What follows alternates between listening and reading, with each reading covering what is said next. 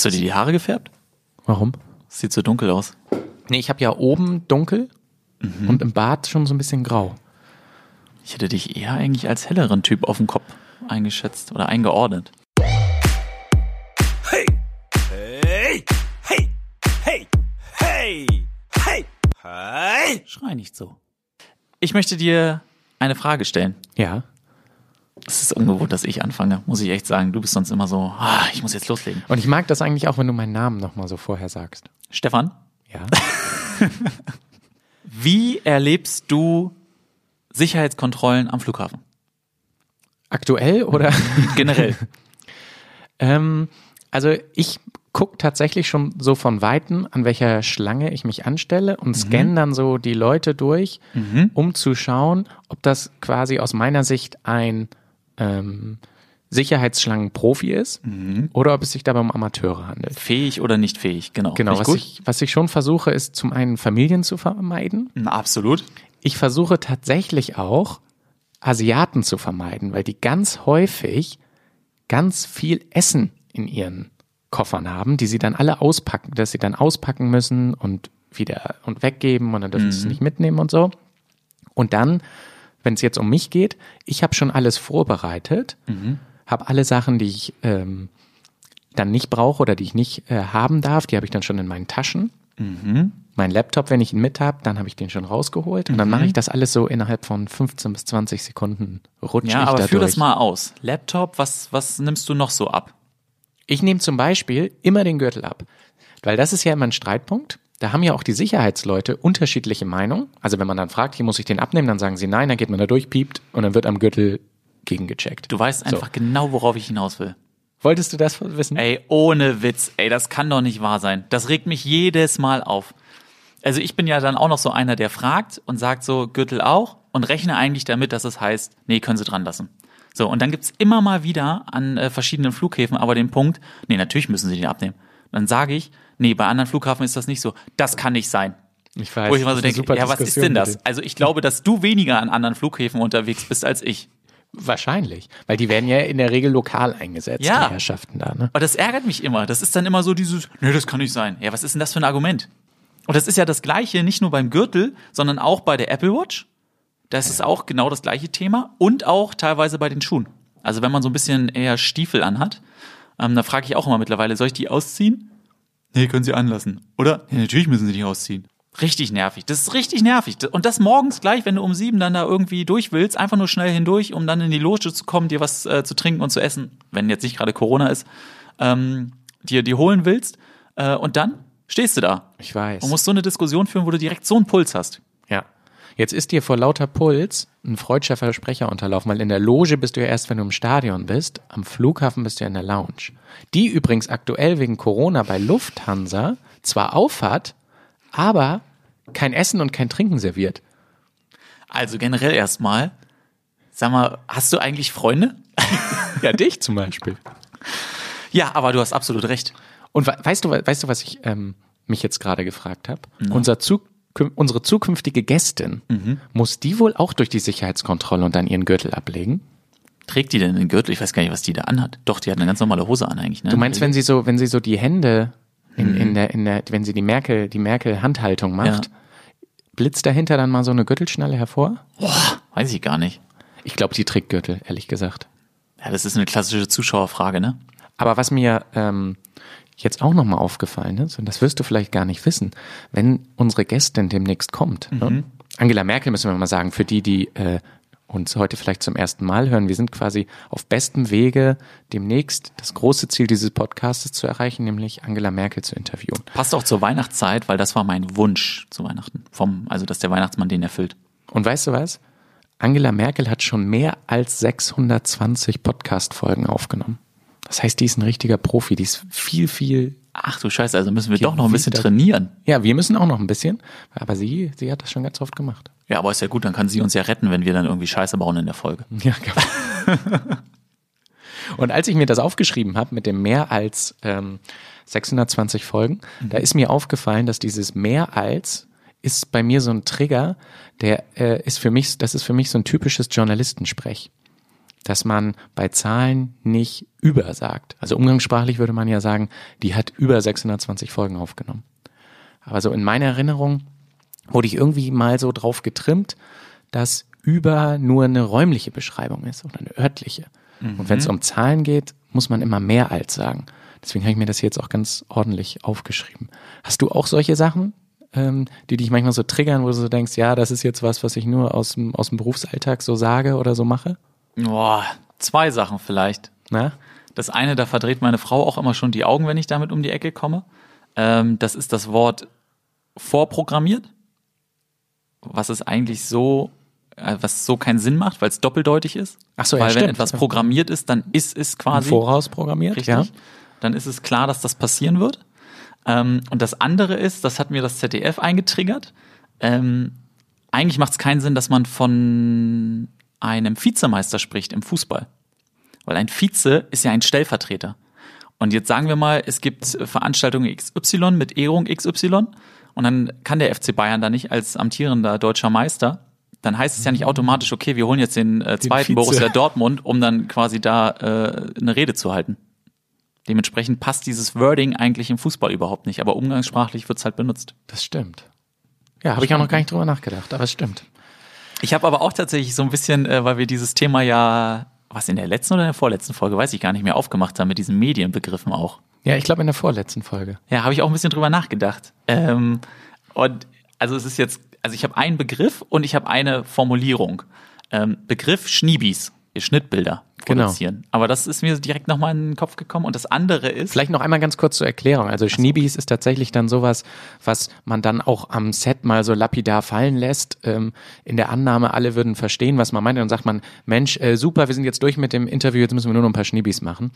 In der Hoffnung, alle verstehen es. Und was damit dann gemeint ist, ist, dass man mit dem Protagonisten, der gerade das Interview ge ähm, gegeben hat, dass man mit dem noch so ein paar Aufnahmen macht, mit dem man entweder den Protagonisten später antexten kann, also ihn vorstellen, oder dass man damit während des Interviews ähm, seine, seine Textstrecke überlegt, damit man da äh, dann inhaltlich schneiden kann, das Interview, ohne dass man das sieht. ja, So früher, früher waren Schniebis eigentlich immer Augen oder Hände. Also wenn man in so einer Textstrecke, also man sieht jemanden im Interview, der redet und dann sieht man plötzlich äh, sehr unmotiviert seine Hände und dann wieder ihn, wie er redet, dann weiß man, da wurde geschnitten. Ist so. Und dann äh, hatte ich so eine Formulierung, die man gefühlt am Tag auch zehnmal zu hören bekommt. Kannst du mal kurz?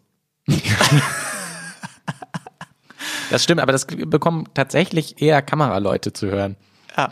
Kannst du noch mal kurz ähm, auf den Berg da hinten gehen und eine schöne Totale machen? Und es ist nie in ein wenigen Sekunden ähm, abgehandelt, sondern es ist immer eigentlich ein größeres ja, Das stimmt. Ausmaß, das das Ganze annimmt. Was hingegen, was hingegen häufig in wenigen Sekunden abgehandelt ist, ist meine Antwort auf ein Axel fragt und die war zumindest in letzter Zeit auch sehr häufig richtig. Stefan, ich kann dich nicht hören, ich fahre gerade in die Tiefgarage. Und ich würde sagen, wir hören mal rein. Nachdem ich äh, mein Handy entsperrt habe. Ein Axel fragt. Meine Meldung des Tages stammt diesmal aus der Zeitung Welt. In der ehemaligen deutschen Kolonie Namibia sitzt nun ein Politiker mit einem ungewöhnlichen Namen im Nationalrat. Adolf Hitler Unona. Der Namibier von der Regierungspartei SWAPO wurde bei den Regionalwahlen zum Landrat von Ompujak gewählt, einem Wahlkreis im Norden des Landes. Am Mittwoch wurde er in seinem Amt vereidigt, wie ein Video zeigte. Im Gespräch mit Bild erklärte Unona den Hintergrund seines Namens. Mein Vater benannte mich nach diesem Mann. Er hat wahrscheinlich gar nicht verstanden, wofür Adolf Hitler stand. Für mich war das als Kind ein ganz normaler Name. Erst als Heranwachsender begriff ich, dieser Mann wollte die ganze Welt unterwerfen. Ich habe mit all diesen Dingen nichts zu tun. Seine Frau nenne ihn Adolf. Er selbst trete öffentlich meist als Adolf Unona auf. Nun meine Frage. Wie heißt der amtierende Fußballmeister von Namibia? Bitte, du hast doch gerade großspurig angekündigt, du weißt es. Ich würde, der, ich sag, ich sag mal was, ähm, der amtierende ähm, Fußballmeister in Namibia ist der ähm, Football Club Swakopmund. Gibt es den wirklich? Also ich wüsste nicht mal eine Mannschaft, die da existiert. Aber ähm, ich weiß, dass unter anderem Red Bull da eigentlich auch großes Invest betreibt, also in Afrika. Ich weiß jetzt nicht, ob das auch ähm, hundertprozentig in Namibia der Fall ist. Deswegen sage ich aber ähm, Red Bull Afrika. Wir hören nachher mal rein. Wir hören nachher mal rein. Aber ich würde auch noch ge- gerne ganz kurz sportlich bleiben. Und zwar Thema Laufen. Ich quäle mich ab und an. Also wenn ich, wenn ich jetzt sage, regelmäßig, ne, regelmäßig kann ja auch sein, einmal im Monat. Ich quäle mich ab und an mal um die Alster. Und Gut so. Gut so. Und das auch schon seit Jahren. Und ich warte und warte auch seit Jahren auf diesen Moment, von dem begeisterte Läufer immer erzählen, dass dann so Endorphine ausgeschüttet wird und es so richtig toll ist. Hattest du das schon mal? Ja, jedes Mal, wenn ich angekommen bin. Nee, aber äh, Während des Laufens nicht. Nee, also ja klar, wenn man dann zu Hause ist, sagt man ja, Mensch, war okay, dass ich das jetzt gemacht habe. Aber wa- was ist denn das mit dieser Endorphinausschüttung? Wann passiert denn das? Schwachsinn. Ist so, ne? Ja, ist so. Aber was machst du, während du läufst? Das finde ich ja immer spannend. Ja, wenn ich alleine laufe, dann höre ich tatsächlich Musik. Und wenn jemand dabei ist, dann versuche ich, dann rede ich die ersten vier Kilometer und dann schweige ich und höre zu und versuche nicht zu sterben. Ja, ich rechne. Wie? Was rechnest du denn? Ja, einfach verschiedene Aufgaben. Also ich weiß nicht warum, aber das fing so ein bisschen an in der Schule, ähm, wenn es so, keine Ahnung, Cooperlauf oder sowas gab. Dann habe ich mir immer die Geschwindigkeit ausgerechnet oder dann habe ich mir ausgerechnet, wie schnell ich jetzt sein muss oder ob ich zulegen muss oder langsamer mache oder ob ich noch in der Ah, Pace okay. bin, ähm, um meine Eins zu erreichen. Oder, ne, also generell wollte ich ja immer Erster sein, aber dann ging es auch noch darum, wie, wie weit komme ich. Okay, ja, was ich manchmal mache, ist, dass ich mitzähle sozusagen, wie oft ich überholt werde und wie oft ich selber Ich werde überhole nicht überholt. und versuche ja, weil du da, wo du, weil da, wo du läufst, äh, niemand anderes läuft. Harter Cut.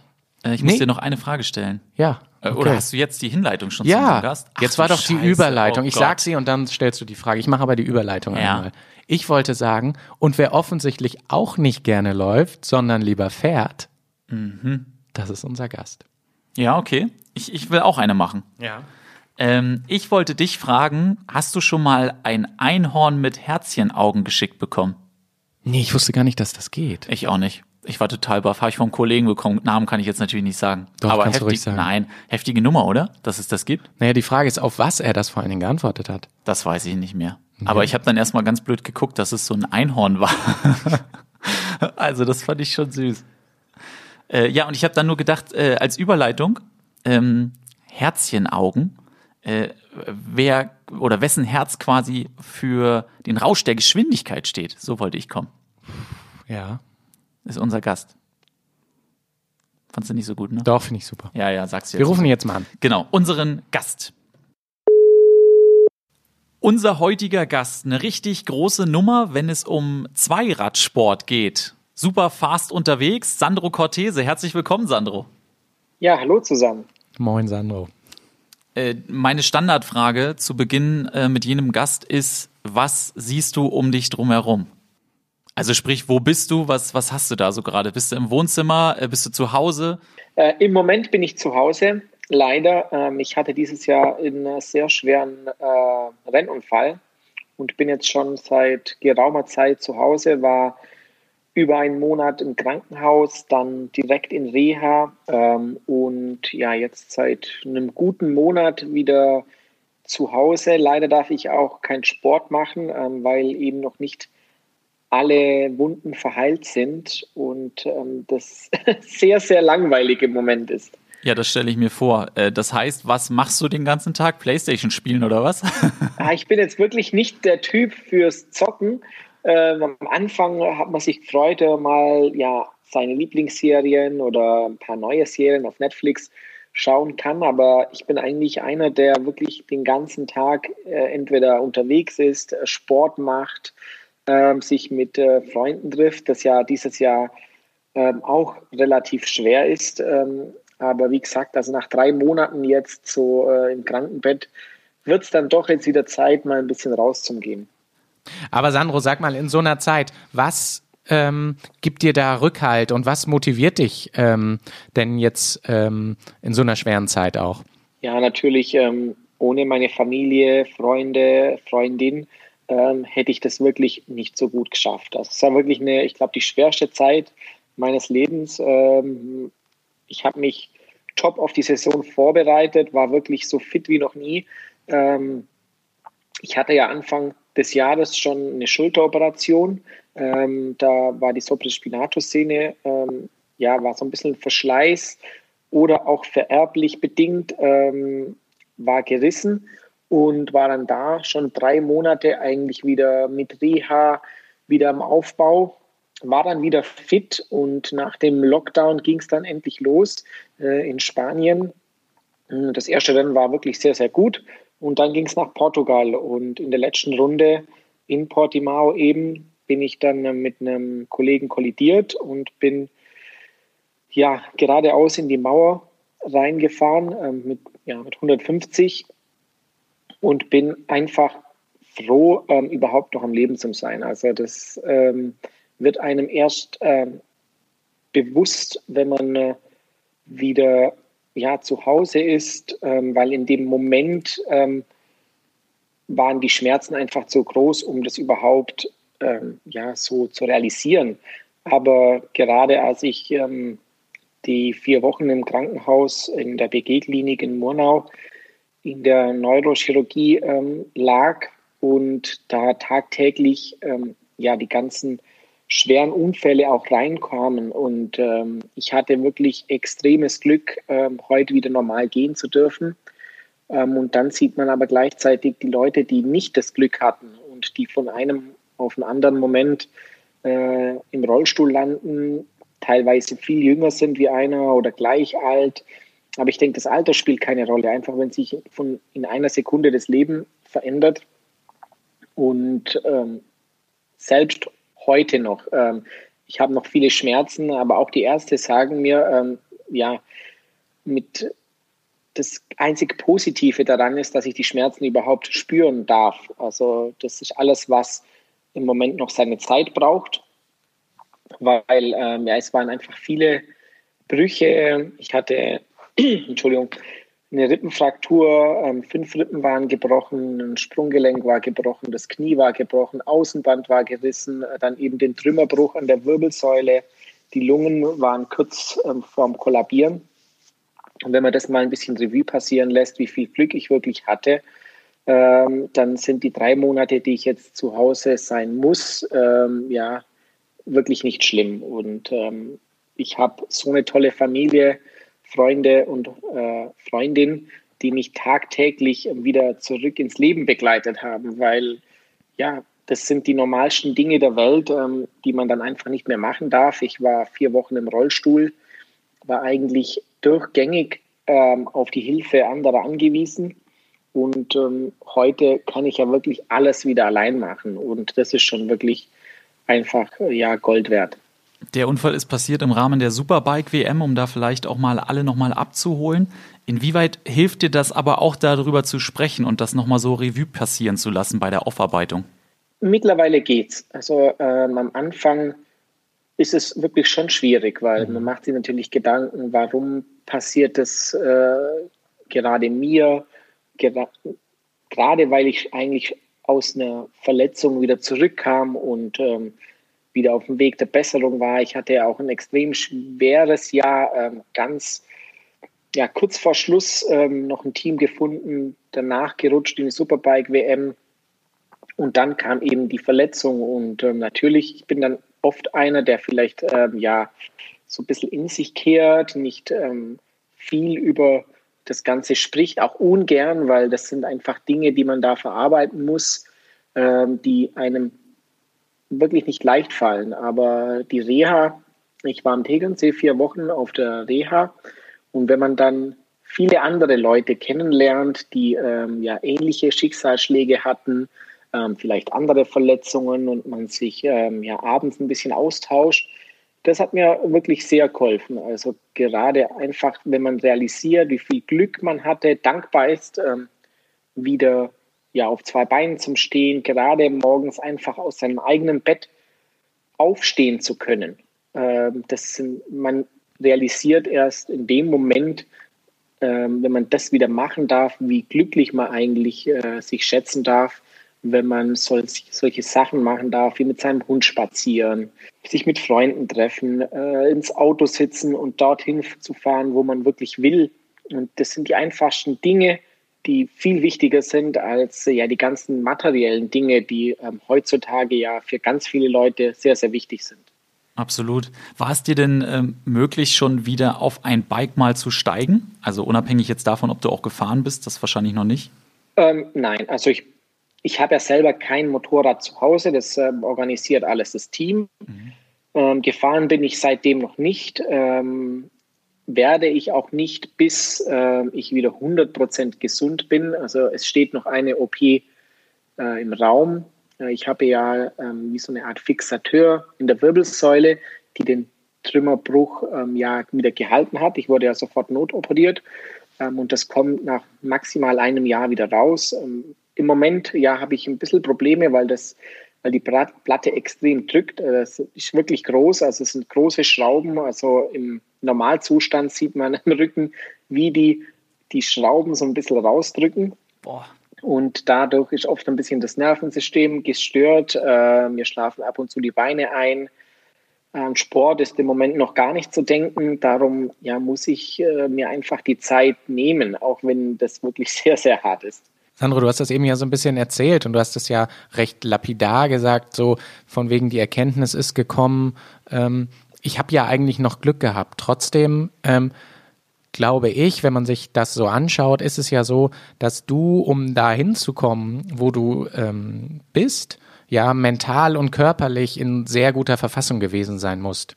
Ähm, inwieweit hilft dir das auch jetzt? Also die Ärzte sagen mir heute noch, wenn ich äh, gerade nochmal auf den Sturz zurückzukommen, nicht so fit gewesen wäre, also ein normaler, wie sagt man, Durchschnittsmensch, der nicht so viel Sport macht. Mhm. Ähm, ich war zu dem Zeitpunkt ähm, jeden Tag drei, vier Stunden auf dem Rennrad, ähm, da äh, zusätzlich noch Krafttraining gemacht. Also allein das hat mir das Leben gerettet. Also weil die Lungen eben so groß waren, meine Rückenmuskulatur so gut geprägt, ausgeprägt war ähm, hat mein Körper so viel absorbiert.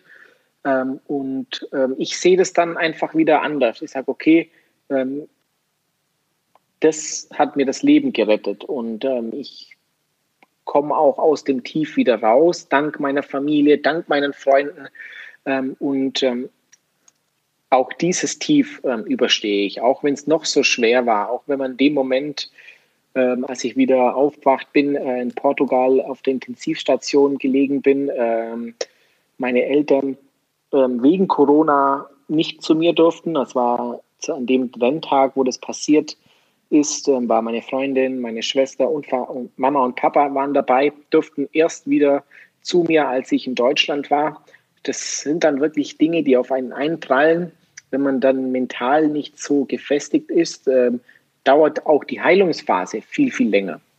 Wie war denn dieser Moment? Man macht die Augen dann auf und realisiert was?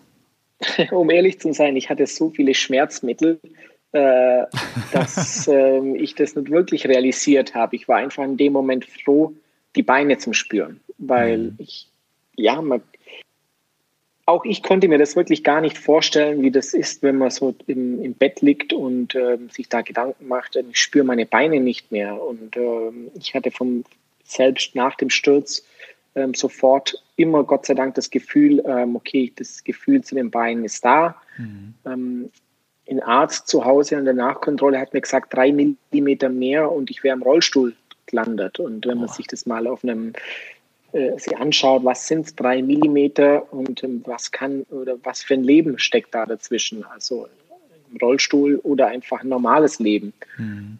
Und daher, ähm, wie gesagt, ähm, allein dieser Gedanke, dieser positive Gedanke, dass ich so viel Glück hatte, hat mich eigentlich stets aus diesem Loch ferngehalten. Also ich bin nie irgendwie in ein Loch gefallen, wo ich gedacht habe, warum ich, ähm, ich habe das immer aus der Sicht gesehen, äh, dass ich Glück hatte.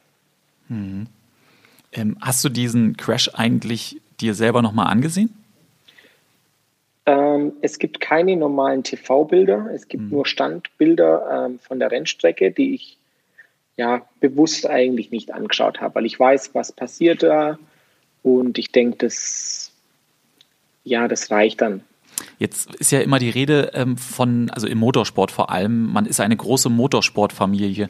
Ähm, wie war das jetzt eigentlich in diesem Moment? Ähm, sind dann viele andere Fahrer und Teammitglieder gekommen und ähm, haben sich bei dir gemeldet? Ja, natürlich. Also egal bei welchem, welcher Fahrer sich wehtut oder sich verletzt, also man, man leidet ja mit ihm. Also man weiß, wie weh das tut.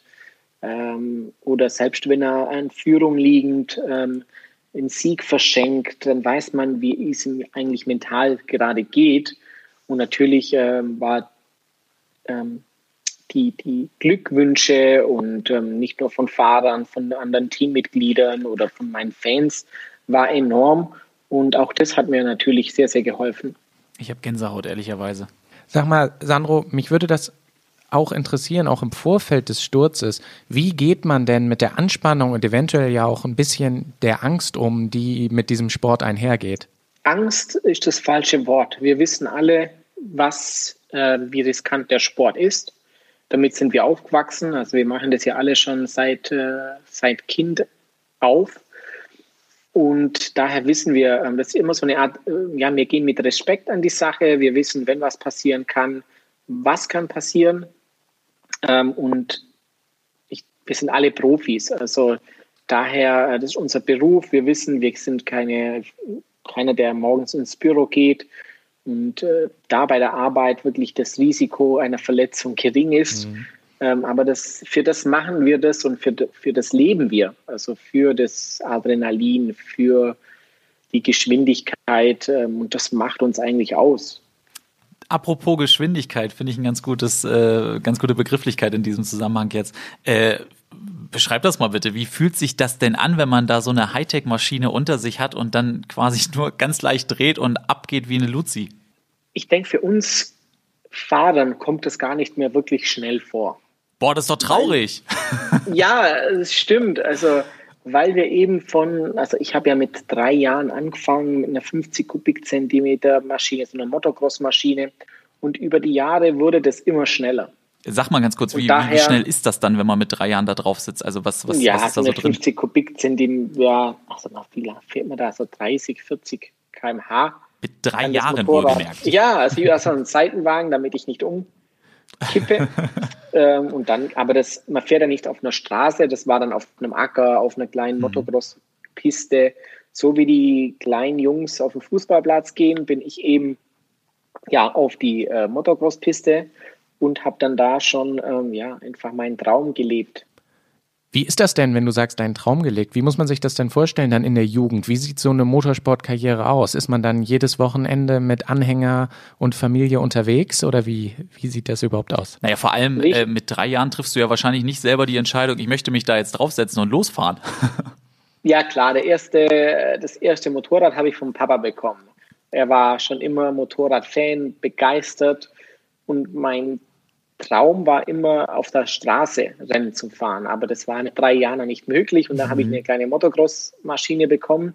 Bis ich acht war, bin ich äh, Motocross-Rennen gefahren. Und dann ging es mit den Pocket-Bike-Maschinen. Das sind die ganz, ganz kleinen mh, hm, Bikes ähm, auf Parkplätze, wo man dann äh, die Strecken abgesteckt hat.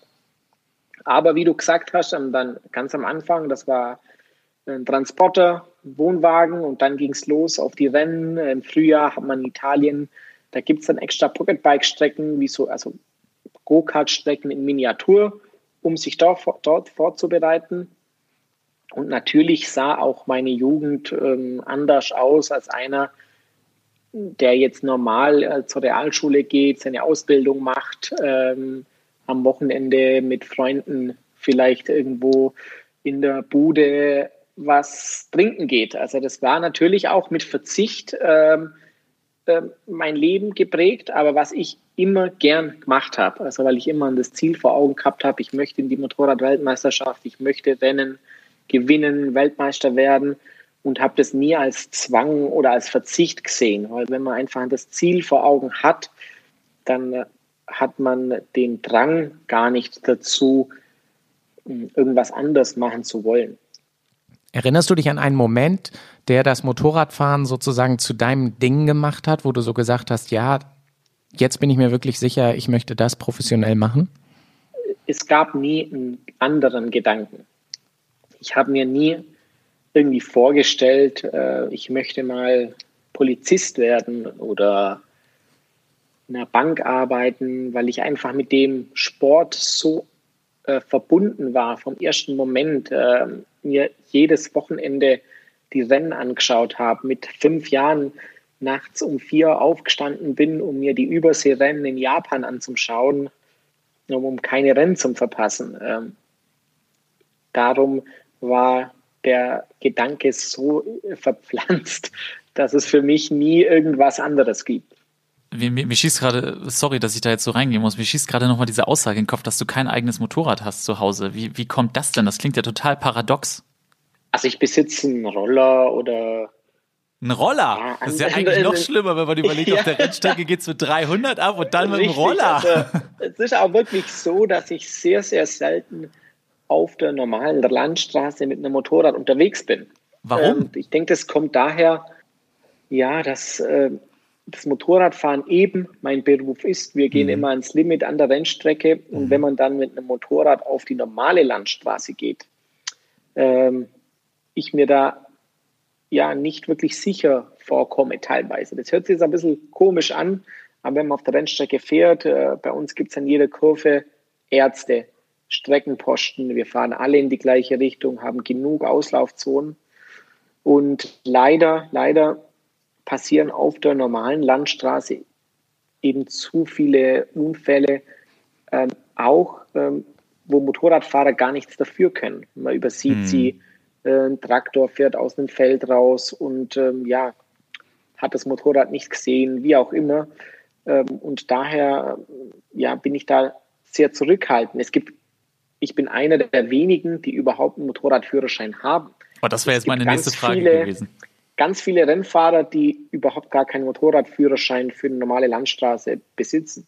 Braucht man eigentlich einen Motorradführerschein? Nee, braucht man dann logischerweise nicht, wenn man äh, professionell das Ganze betreiben möchte. Da braucht man nur die, die spezielle Fahrerlizenz, aber keinen normalen genau. Führerschein. Weil wir ja eben auch schon teilweise, also ich bin ja 15 Jahren in die WM eingestiegen. Ja. Ähm, da gibt es da gibt's nur die A-Lizenz, also die internationale Lizenz fürs Motorradfahren und das genügt dann. Wie ist das mit 15, wenn die anderen ähm, dann ja zum Teil auch Anfang, Mitte, Ende 20 sind, mit denen man ähm, sich da duelliert? Fühlt man sich da dann auch noch richtig jung? Ja, natürlich. Also das war der Einstieg. Ähm, da kann ich mich noch erinnern, wie wenn es gestern gewesen wäre. Ähm, das war 2005 in Jerez, mein allererstes äh, Rennen in der Motorradweltmeisterschaft. Und zu der Zeit waren noch, ex also noch mehr Zuschauer, als es äh, dieses, also heutzutage sind. Und da waren am Rennsonntag ähm, 240.000 Zuschauer an der Rennstrecke. Und ich bin aus einer deutschen Meisterschaft gekommen, noch nie ähm, irgendwelche Wildcard-Einsätze, so wie es heute ja eigentlich gang und gäbe ist, dass man sich sozusagen auf die Weltmeisterschaft vorbereitet. Man fährt national und zusätzlich noch in Europa ein, zwei Rennen, um die Jugend ein bisschen an die WM heranzuführen. Und ich würde eigentlich so ins kalte Wasser geschmissen, direkt in die WM, eine ganze Saison. Und wenn man da aus der Boxengasse rausfährt in die Einführungsrunde, so wie man es ja auch von der Formel 1 kennt, in die Startrunde sozusagen, ähm, und da die Fans an der Strecke hört, wie laut die sind. Weil wenn dann einmal das Rennen losgeht, ist man so fokussiert, dass man die ganzen Fans auch gar nicht mehr sieht mhm. und hört, weil man gar keine Zeit dazu hat. Aber eben in dieser Einführungsrunde so viel Fans sieht, das, also so ein Gefühl, äh, das ist unbeschreiblich. Weil du gerade selber den Vergleich auch zur Formel 1 da einmal gewagt hast, nervt einen das eigentlich? Dass die Formel 1 gefühlt in Deutschland eine viel größere Relevanz findet? Generell kommt ähm, der Zweiradsport auf der ganzen Welt, denke ich, nicht gegen den Automobilsport an. Das war schon immer so. Also bei uns in Deutschland ist es natürlich ein bisschen mehr, ähm, in Spanien, Italien ähm, ein bisschen weniger. Aber Formel 1 war schon immer eigentlich ähm, von der, vom Bekanntheitsgrad immer einen Schritt voraus. Du hast vorhin auch einmal das äh, Wort Limit fallen lassen. Ähm, ich habe gerade witzigerweise noch mal so ein paar Fotos angeguckt äh, parallel. Äh, und was natürlich immer super beeindruckend ist, weil man das gar nicht so richtig ähm, einschätzen kann, die Schräglagen. Äh, wie sehr muss man sich da dann auch ähm, mit jedem Entwicklungsschritt rantasten, dass man immer noch mehr sich zutraut? Das ist automatisch. Auch der Fahrstil hat sich eigentlich ähm, über die Jahre sehr, sehr stark verändert.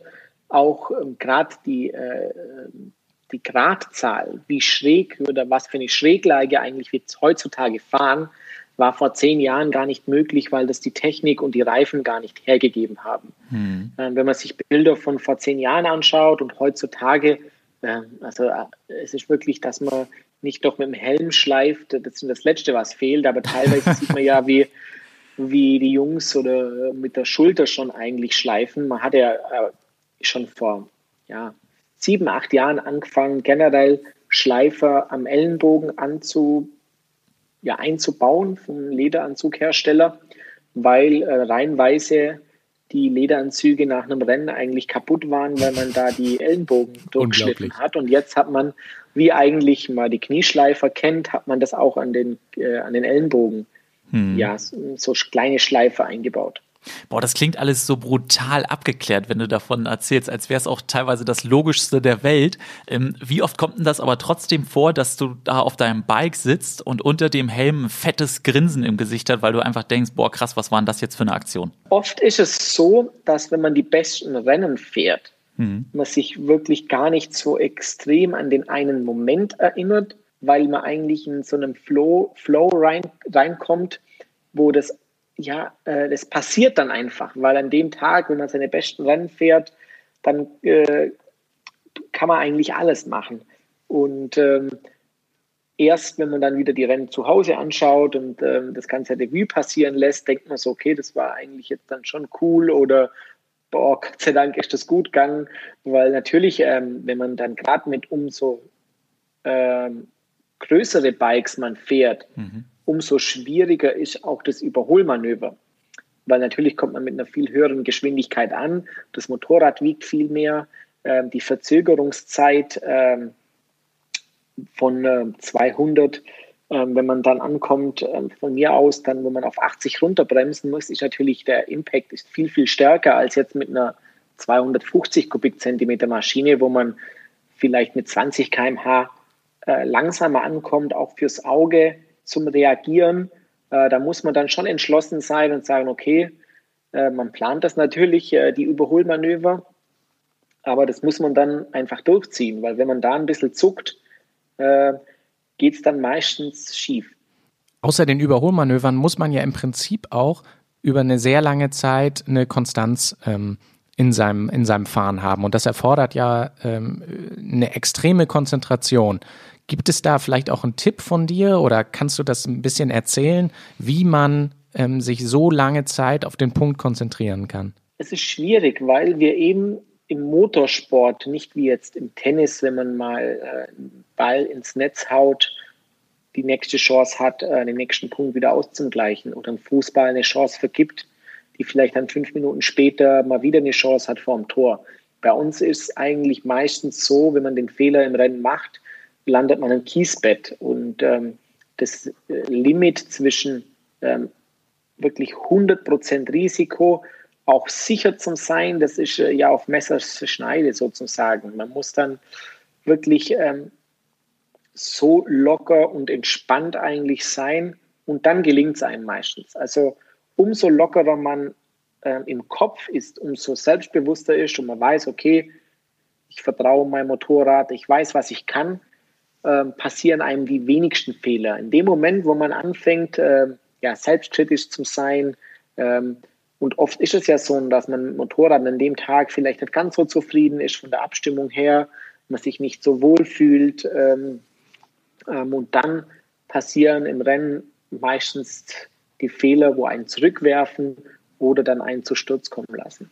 Und dann gibt es ja auch Fehler oder Situationen, für die man nichts kann, äh, wo vielleicht ähm, einer der Rennkollegen schuld ist. Wie bleibt man denn da dann ruhig? Ja, äh, ich denke, auch da äh, spielt die Erfahrung eine große Rolle. Klar, wenn man mit 15 ähm, in seinem ersten WM-Jahr von einem Kollegen abgeräumt wird, ähm, vielleicht gerade da, wo man sein bestes Ergebnis hätte einfahren können, äh, ist man umso enttäuschter Aber wenn man dann ähm, ja, mit den Jahren wächst, äh, lernt man auch damit umzugehen. Man kann das in dem Moment nicht äh, äh ändern. Man analysiert die Situation und versucht einfach das äh, die Woche drauf besser zu machen. Ich muss nochmal zurückgehen. Ähm, wie schwer fällt dir das denn aber? Weil das klingt ja auch erstmal ein bisschen paradox, dass man sagt, ich muss locker sein, um dann trotzdem aber in den entscheidenden Situationen bei 100 Prozent zu sein. Ich denke, jeder, wo Sport macht, egal ob Profi mhm. oder im Hobbybereich, weiß, wenn ich jetzt, ich habe auch ganz viele Jahre Tennis gespielt, äh, wenn ich äh, eine Vorhand ähm, ja, steif äh, im Gelenk bin, äh, einen steifen Arm an dem Tag habe, dann geht mir jeder Ball ins Aus, weil ja. ich einfach zu, zu viel drüber nachdenke, äh, den zu, Versuch zu perfekt zum Schlagen und äh, meistens dann geht gar nichts.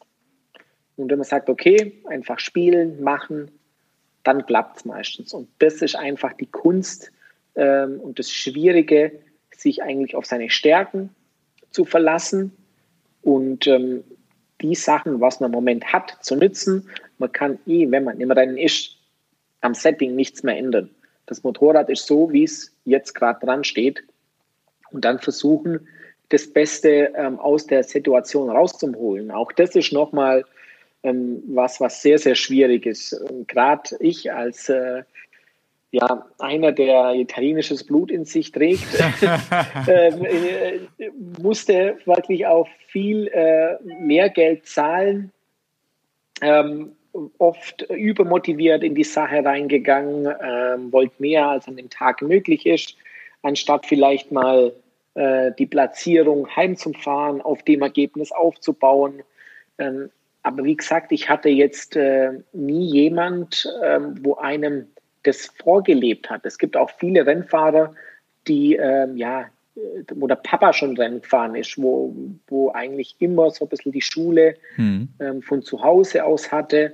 Ähm, ich muss sagen, ich habe der beste Papa der Welt, der mich in allen Situationen äh, immer super aufgefangen hat, äh, mich nie kritisiert hat. Wir haben immer äh, das Positive aus der Situation geholt. Natürlich, wenn Kritik ähm, äh, äh, berechtigt war, äh, hat er das auch gesagt und gesagt, okay, das war halt wirklich nicht äh, so geil, aber äh, wir haben immer zusammengearbeitet und das ist einfach sehr, sehr wichtig, weil auch auf, auf dem nochmal zurückzukommen, ähm, es gibt im Sport auch viele Väter, die ähm, ja die Karriere von den Söhnen ähm, ja kaputt gemacht haben, die ehrgeiziger waren als der äh, Sportler, an, anstatt ihn einfach mal machen zu lassen. Und das war einfach auch die Stärke von meinem Papa, einfach immer im Hintergrund und wenn ich irgendwas gebraucht habe, ähm, konnte ich immer auf ihn zurückgreifen und das mache ich heute noch.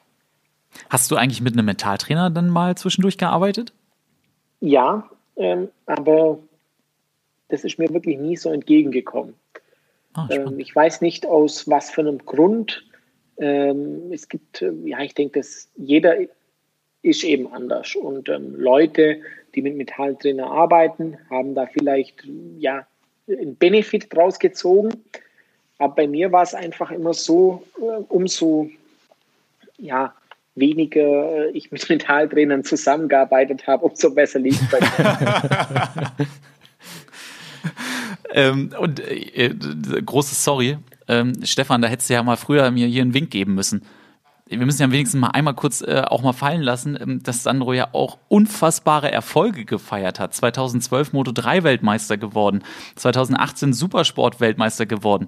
Also ähm, da steckt nicht nur viel, viel Arbeit drin, sondern dann halt auch immer wieder ein ganz, ganz großer Lohn, den du da ähm, eingefahren hast. Und ein anderer, der auch große Erfolge gefeiert hat, der hat uns eine kleine Sprachnachricht, zukommen lassen. Spontan fällt mir jetzt aller Anfang ein, als wir in der IDM früher um die Rennstrecken gefahren sind, am Abend mit den Rollern.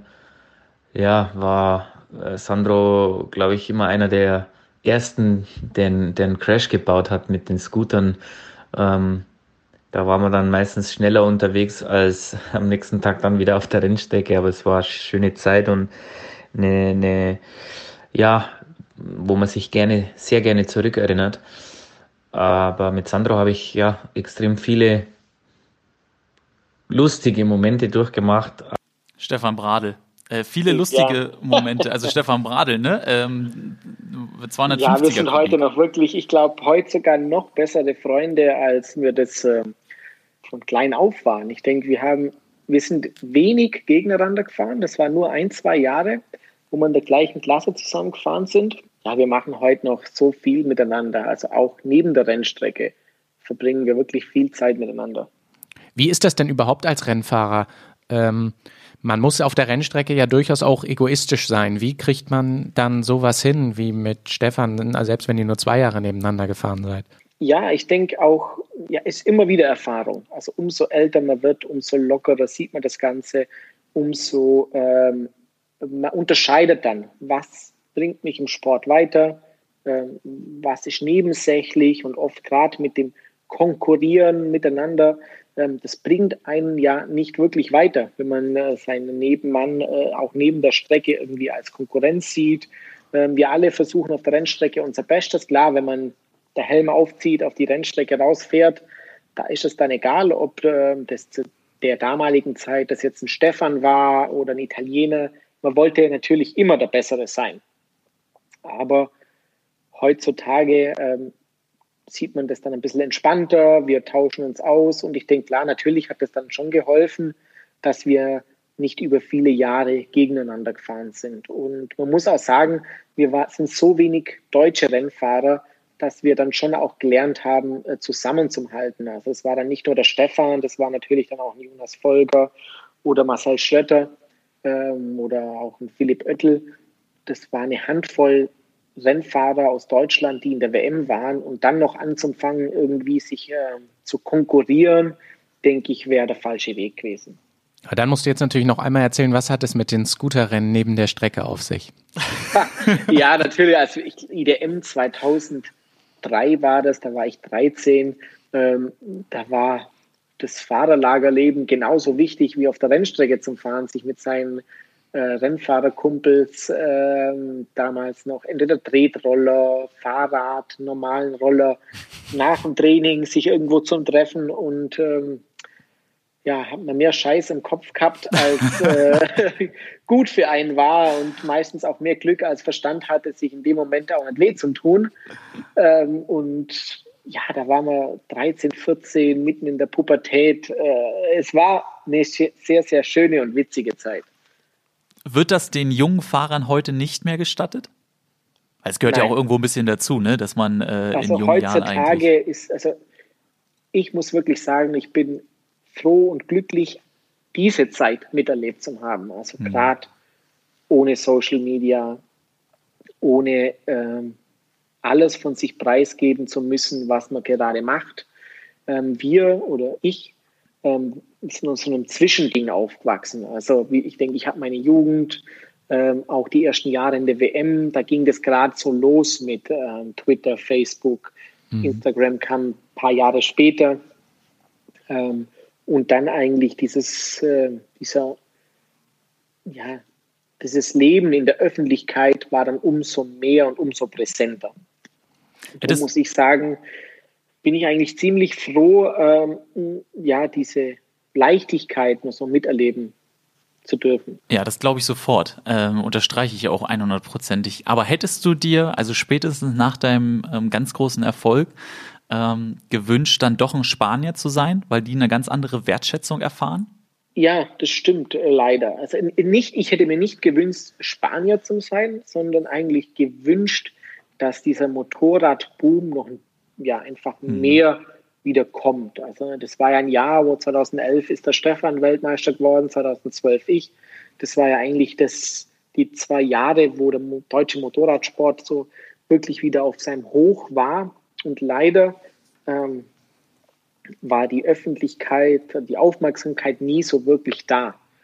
Aber das ist einfach leider bei uns in Deutschland so. Da gibt es einfach Fußball und alles andere muss sich unterordnen. Ähm, ich sehe es ja auch selbst jetzt im Tennis, sei es ein Alex Zverev, der äh, unheimliche Erfolge sammelt, aber das leider trotzdem nicht äh, ja, so zur Geltung kommt oder so so anerkannt wird, wie es eigentlich er verdient hätte oder wie viele andere ja. Sportler das verdient hätten, die wirklich von, vom Aufwand her viel, viel mehr tun müssen, um dorthin zu kommen, als teilweise ähm, ja, äh, einige Fußballspieler.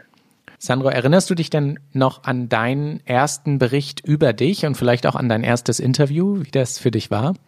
Ja, das war schon komisch. Also wenn man da mit 12, 13 Jahren bei uns war, ist dann so die Schwäbische Zeitung oder das SWR. Äh, Gerade SWR damals noch mit so einem tragbaren Kassettenradio und mhm. Mikrofon. ähm, ähm, dann äh, zu Hause dann so ein Interview gemacht wurde. Ähm, ja, man fragt sich dann schon dem Moment, hört sich das überhaupt jemand an? Liest es überhaupt jemand?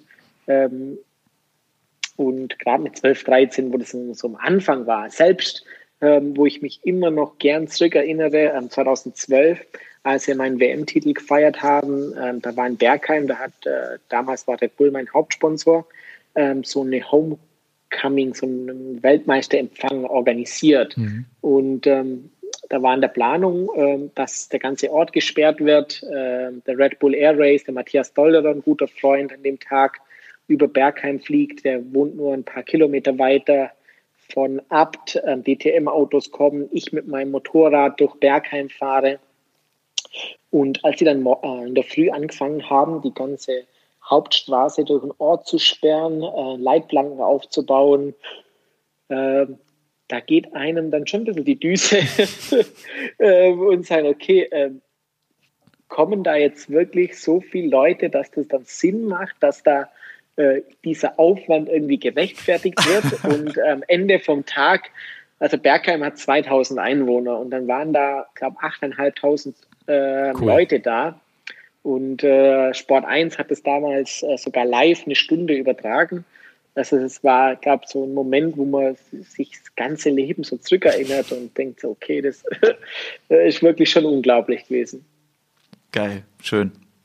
Ähm, dann Stefan, äh, mit, mit solchen schönen Worten äh, können wir unserem Ende entgegengehen. Ähm, und da kommt ja immer unsere Kategorie ins Spiel. Genau, lieber Sandro, wenn du möchtest und würdest, dann würden wir uns sehr freuen, wenn du uns in den nächsten zwei Minuten ein Thema deiner Wahl ein bisschen näher bringen würdest. Ja, ich habe mir da natürlich schon äh, Gedanken gemacht und mein Thema dazu ist Pizza. Cool, also ich gutes bin leidenschaftlicher Thema. Pizzabäcker. Äh, habe mich jetzt wirklich schon sehr, sehr lange damit ähm, auseinandergesetzt und äh, weil ich einfach Pizza liebe. Für mir geht, könnte ich kann jeden Tag Pizza essen, was natürlich nicht so in meinen Ernährungsplan äh, fällt. Aber ich einfach auch die napoletanische Pizza, diese klassische Pizza liebe, mir einen Pizzaofen zugelegt habe und auch die, das Rezept verfeinert habe. Und ähm, gerade vor einigen Tagen hatte meine Freundin Geburtstag, äh, ich dann äh, nochmal Pizza gemacht habe, mir auch ein Rezept aus meinem Lieblingsrestaurant habe geben lassen, das eigentlich sehr, sehr vertraulich war. Und ähm, weil ich die Pizza nie so hinbekommen habe, wie ich mir das eigentlich vorgestellt habe. Und ähm, durch das Rezept und auch die Herangehensweise ist jetzt zum ersten Mal wirklich so geworden, wie ich es mir eigentlich vorgestellt habe. Und das mir unglaublich viel Spaß macht. Allein schon den Teig einen Tag vorher vorzubereiten, ähm, die Zutaten einzukaufen. Dann schaue ich wirklich, dass es wirklich die beste Tomatensauce ist die richtige äh, Mozzarella. Es ist nicht Mozzarella, es ist ja Fior di Latte, das ist ein bisschen was anderes, was sie in Neapel benutzen. Ähm, dann schön einkaufen gehe, mich den Teig äh, ja per Hand zubereite, knete ähm, und dann geht es einen Tag später los. Und der Pizzaofen, wie viel Grad hat der? Ähm, leider ist das noch ein bisschen das Manko. Der 350 Grad, wärmer wird er nicht. Ähm, der perfekte Ofen muss ja so bis auf 500 kommen, dass er nur wirklich, die Pizza ist dann so in 90 Sekunden fertig. Bei mir muss jetzt noch ein bisschen länger drin bleiben, aber ich komme so langsam ja an, an, an, den, an den perfekten Pizza ran, sagen wir es so. Ähm, ich wollte mir eigentlich so einen Pizzaofen für, äh, für den Garten kaufen, das aber im Moment wenig Sinn macht und ich das durch meine Verletzung dieses Jahr nicht machen konnte, aber das sicherlich nächstes Jahr so auf meiner To-Do-Liste steht, ähm, auch draußen dann äh, im Frühling oder Sommer dann für die Familie und Freunde Pizza zu machen. Überragendes Thema und ich bin glücklich, dass es jetzt auch erst am Ende aufgekommen ist. Ähm, ich traue mich auch gar nicht, meine Frage zu stellen. Sandro, was hältst du denn eigentlich so von Pizza Hawaii? Das ist das Thema bei uns in der Familie. Nur meine Mama steht auf Pizza Hawaii. Und für mich, also mir tut mein Herz immer weh, Ja. auf eine Pizza Ananas drauf zu legen, weil das eigentlich überhaupt nicht geht. Aber mittlerweile äh, ja, habe ich es akzeptiert, weil meine Mom, es ist ihre Lieblingspizza und äh, ich das dann natürlich sehr gerne für sie mache. Aber generell ich da eine extreme Abneigung dagegen habe. Ja, krass. Also bislang mochte ich ja unser Gespräch, aber jetzt stellt sich heraus, dass nur deine Mama Geschmack hat. Also Sandro, ich kann, Also da, kann da wirklich, wenn Partei man für nach ergreifen. Italien geht, wenn man nach Italien geht und nach einer Pizza Hawaii fragt, dann weiß der Kellner sofort, aus welchem Land man kommt. und das ist aus Deutschland, weil es Ja, das wäre dann bei mir der Fall. der äh, Pizza Hawaii und vielleicht dazu noch ein Cappuccino nimmt, abends um acht, das sind dann die Deutschen. Aber ich nehme das immer mit Humor. Also ich finde tatsächlich auch, dass Pizza Hawaii ein großes Verbrechen ist. Genauso wie es in Deutschland ja verbreitet ist, dass viele Leute ihren Pizzateig mit Milch machen. Das habe ich jetzt auch noch nicht gehört. Das habe ich auch noch nicht gehört. Ja, das ist auch so ein deutsches Ding und es ist beides sehr, sehr schrecklich. Ja, das kann Also ich mir vorstellen. ich habe auch gelernt, dass man gerade um den perfekten Pizzateig zu machen, ganz wenig Hefe nimmt. Also gerade an die, die Pizza-Rezept, was ich jetzt äh, bekommen habe, war auf drei Kilo Mehl sechs Gramm Hefe. Ja. Ach krass, aber man sagt Das- doch eigentlich immer so nee, mit diesem das äh, hat- Aufgehen. Das hat mir auch jemand erzählt. Man soll lieber weniger Hefe und dafür mehr Zeit. ähm, Genau, also mindestens 24 Stunden gehen lassen. Ähm, auch kein, also viele tun ja auch Olivenöl in das, in, die, in das Rezept rein. Ähm, soll man auch weglassen, weil sonst wird der Teig äh, bleibt zu feucht und geht dann nicht wirklich auf. Ähm, man soll die Hefe niemals direkt mit dem Wasser vermischen, sondern die Hefe erst in den Teig reintun, so ein bisschen zerbröseln lassen und dann ganz kaltes Wasser, weil viele nehmen ja auch lauwarmes Wasser, Ja. kaltes Wasser dazu tun. Boah, krass, jetzt haben wir hier das ultimative Pizzarezept für den ganz großen Erfolg. Stark. Genau. Super. Herzlichen Dank, Sandro Sehr, sehr Cortese. gerne. Es hat mich wirklich gefreut. Ich hoffe, ähm, ja, ich habe auch ein bisschen so ein bisschen aus meinem Leben erzählen können. Definitiv. Und vielen Dank dafür.